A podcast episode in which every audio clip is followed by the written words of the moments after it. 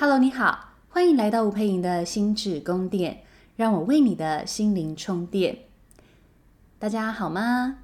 今天呢，我想跟你分享一个主题哦，这其实也是我在实务工作当中很常有人会问我的一个问题哦，就是怎么办？老师，我没有办法好好的跟我的爸妈沟通，我没有办法好好的回应他们说话。我每次啊，其实真的觉得讲没几句话，我都会有那种压起来的感觉哈，真的就是很容易就喷火啦，很容易就不耐烦呐。哦，你是不是也有这样的情况呢？好，其实因为我的实务工作当中有非常多人哦，他们是跟原生家庭的一些课题哦，一例如说。呃，他们小时候可能父母对待他们的一些方式，其实会让他们很不舒服。呃，例如可能每一次下课回到家，他都觉得压力很大，因为他都不知道他的妈妈什么时候又就是情绪不稳定，什么时候又会找他的毛病，呃，什么时候又会开始抱怨自己的爸爸等等的，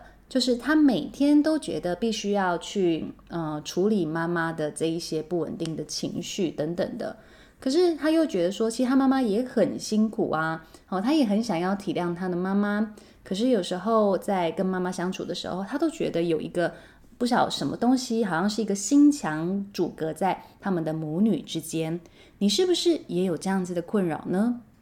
或许你是跟你的父亲，或者是跟你的母亲，那我常常会说，我常听到一句话啦，这句话我相信大家都会很有感触啊，就是。父母常常都等着孩子道谢，但是孩子常常都等着父母道歉。好，究竟为什么两代之间它会存在有这样子的落差？那我们今天就来聊聊这样子的一个心理落差的感受，以及你究竟该怎么处理？哈，我相信如果你是跟着我阅读了很多呃相关的内容啦，或者是听过我前面很多的 podcast，其实我多少都会分享到这样子的一个内容。这其实是跟你的原生家庭创伤是很有关联性的。虽然有些人会问我说：“老师，我们可不可以不要一直去怪罪父母？”好，但我跟你说，其实这不是要怪罪父母哦，这其实是要让你真的可以很真诚的去看到，究竟在被怎么样的对待之下，产生什么样的情绪，或产生什么样的反应。而这一个反应，其实才是真正的阻隔了你跟你的家人亲近的部分。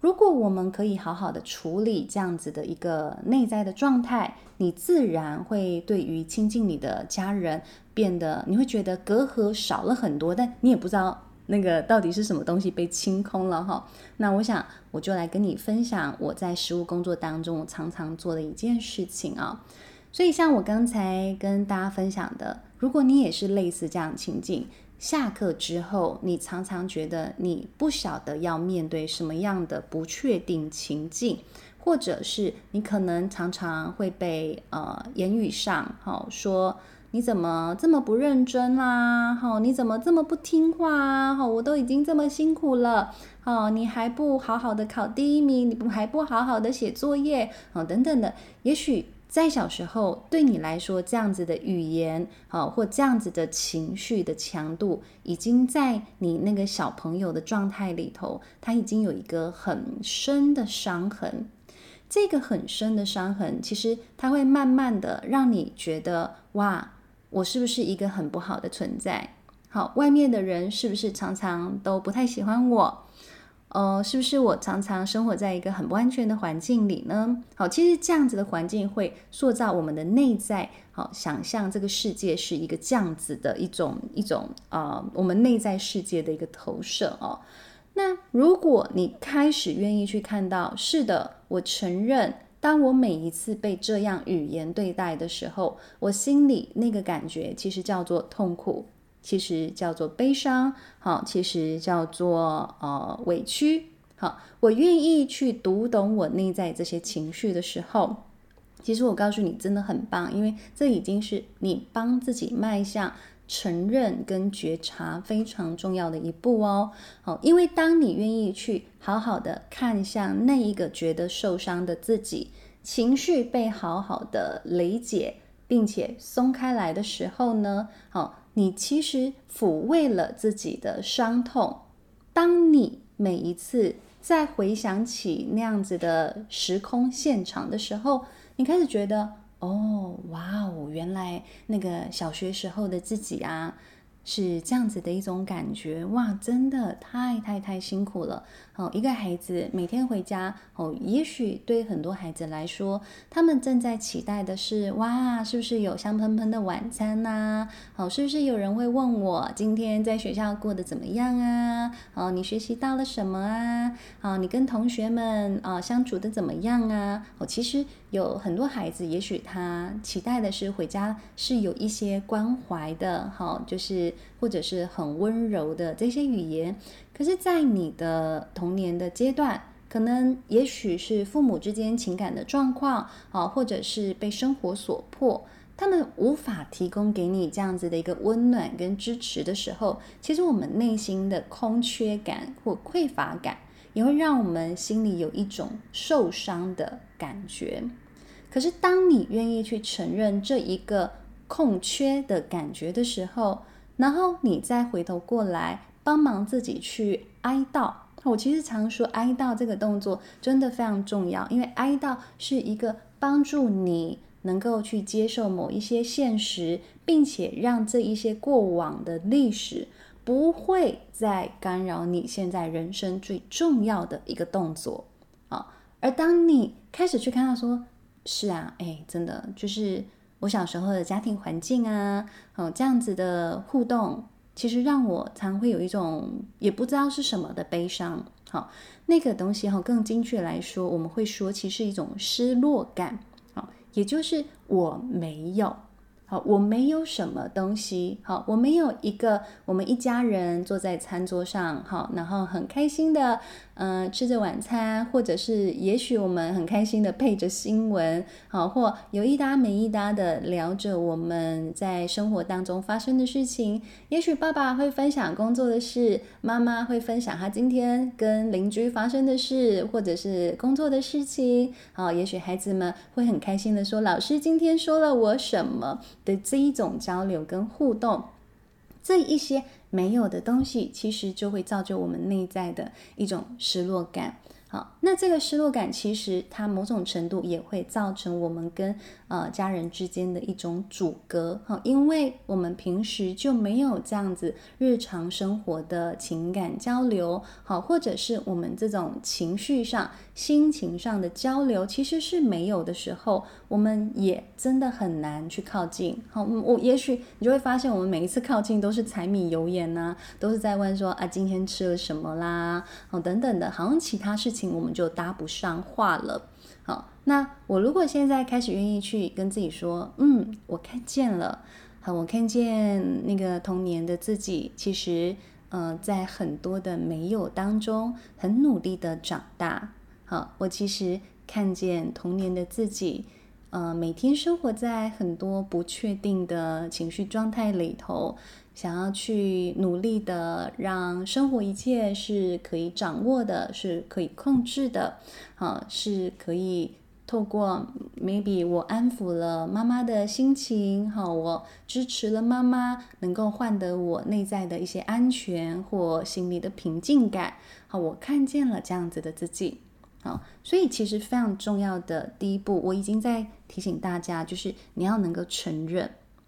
承认了之后，你可以跟自己有一些对话。那在这个对话过程当中，我会说，其实就是抚慰当时的自己，好，理解当时的自己，而不是去责备。好，很多人光是在第一步好到第二步之间，他们就很容易卡住了，因为其实有时候真的不容易。特别如果我们长期的生活脉络里头，你已经长出了一个对自己的认识，叫做。一定是因为我不够好，所以爸妈不开心。好，你如果已经对自己有这样的认识的时候，你会发现，光是第一步跟第二步，你就要花费很大的力气，甚至你会花很长的时间去做这样子的一个动作。好，但如果呢，你现在在听我这一集的 Podcast。你就顺着我引导你的方式，你就可以做到了。那我真的是要恭喜你，那代表呢，其实你内在呢对自己还是有一些弹性存在的，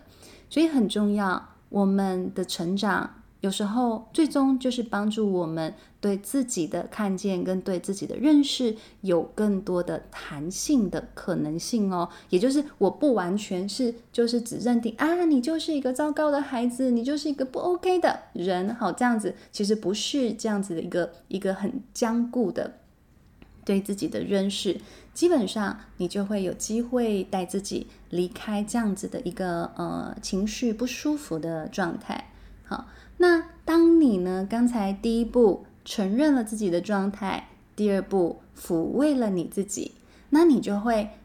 出现了一个很有趣的状态。哈，我们说第三个呢，就是你再重新回到那个时空现场啊，你再看一看当时的父母，好，当时那个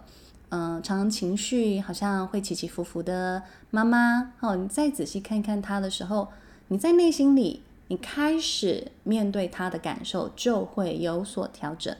好，包含你可能会开始理解为什么他的情绪是这么的不稳定。好，包含你可能会看见是一个非常孤单的太太，包含你可能会看见是一个被生活压得喘不过气来的女人。哦，包含你也可能会看到，其实是一个很努力、很努力，但是却不知道怎么帮忙自己情绪稳定的女子。你会开始看到，哇，就是这一个不稳定的妈妈，她其实身上背负了非常多的责任。但他其实也受困在他的思维的限制里头，他的那个环境里头，也许没有所谓心理成长、自我觉察的这一些讯息，让他可以去真正的去帮忙到自己走出他无限循环或无限的负向循环的这一个心理的困境啊。所以你会发现，第三个阶段你会。增进了对自己家人的理解，而这个理解呢，就可以帮助你比较有办法去体谅对方，然后进而降低你们之间的疏离感也好，甚至降低你的敌意哦。所以啊，我真的要提醒大家哈，你前面两个动作没有做，你其实就已经直接出现了第三个动作。那我就会告诉你，其实这有很高的可能性，它存在一个假性的理解或假性的体谅。原因在于，其实你是透过压抑自己的痛苦、压抑自己的感受，逼迫自己去大量的关注别人的身心状态，逼迫自己去融入，哈，去，我所谓融入就是。你只能去感觉别人的感觉，而你不能去感觉自己的感觉。好，有很多人其实都会直接跳到第三阶段，来到一个假性体谅的状态。这个假性体谅呢，其实它还是会造就你一直很长期的处在一个深沉的痛苦，甚至郁闷，好，甚至你会长期的忧郁跟焦虑，都跟这个会非常有关联性，代表你无法真正的承认你自己的感受，你也无法真正的去照顾好你自己的感受，因为你这一辈子一直都在照顾其他人，那你就会一直搞不清楚为什么。你好像生活什么该有的都有了，但是你还是不快乐。好，跟这个很有关联性。你一直都在为别人而活哦。好，那如果你前面三个阶段都做到了，你就会发现，诶，其实第三个，好，我们说你经过了承认呐，经过了抚慰自己啦，到第三个，你有能力去理解你的父母之后呢，你会发现，其实你心里的那种。空缺感或黑洞感，不知道为什么，好像就是有一种被填满的感觉，哈，比较补足的感觉，它就会出来，好，然后再来，你就会进到第四个阶段，是你会发现，再一次跟你的家人去面对面坐下来，你会有比较多的心平气和，甚至呢，你会开始觉得以前没有办法去跟家人聊的内容，你好像比较可以聊咯。好，例如说，你开始去聊说你跟你的呃另一半发生的一些事情，好，你可能就会觉得说，你比较不担心他们的眼光，甚至你也比较能够去袒露自己真实的一些状态。好像有一些人其实他们就很担心。父母听了自己的自己说的内容，例如啊，我就是跟男朋友吵架啦，就是跟老公吵架啦，哦，他们其实很担心去讲这种就是比较忧虑的事情哈，因为我们通常让家庭的氛围不快乐的孩子，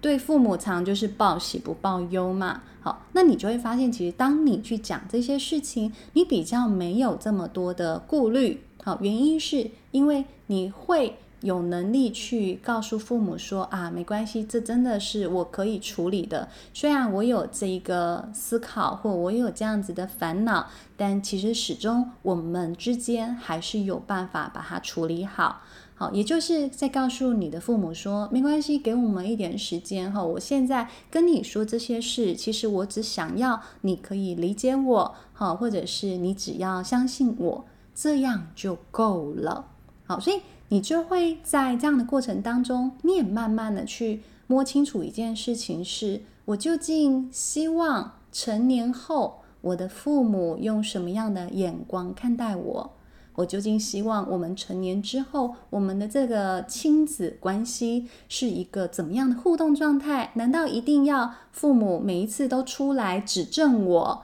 啊，或者是引导我吗？还是其实我的父母可以当成我的朋友，在旁边听我讲，好，就是给我一个赞，好，或者是听我讲，只要理解我就可以了。你会在这样子的过程当中，因为你知道，就是当我们抚慰了自己，我会更了解我自己，那我也会更知道我喜欢什么样子被对待的关系。而当你越清楚，你就会发现，好像跟父母之间的互动就变得没有这么的紧绷，没有这么有张力，或没有那一个不自觉的心墙在那里了。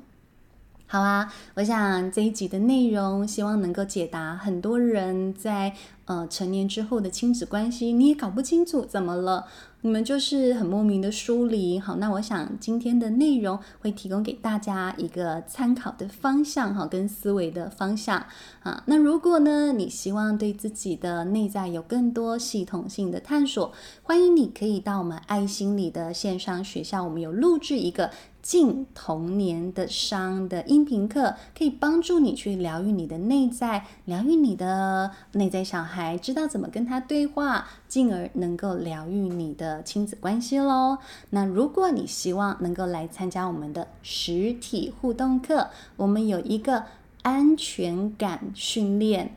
态度篇，好，是一个生活态度哈，也就是不管你的人生难题为何哈，带给你知道安全感的一个终极心法。好，我们更多详细的课程说明，你可以在我们 Podcast 下方的说明栏获得更多的资讯。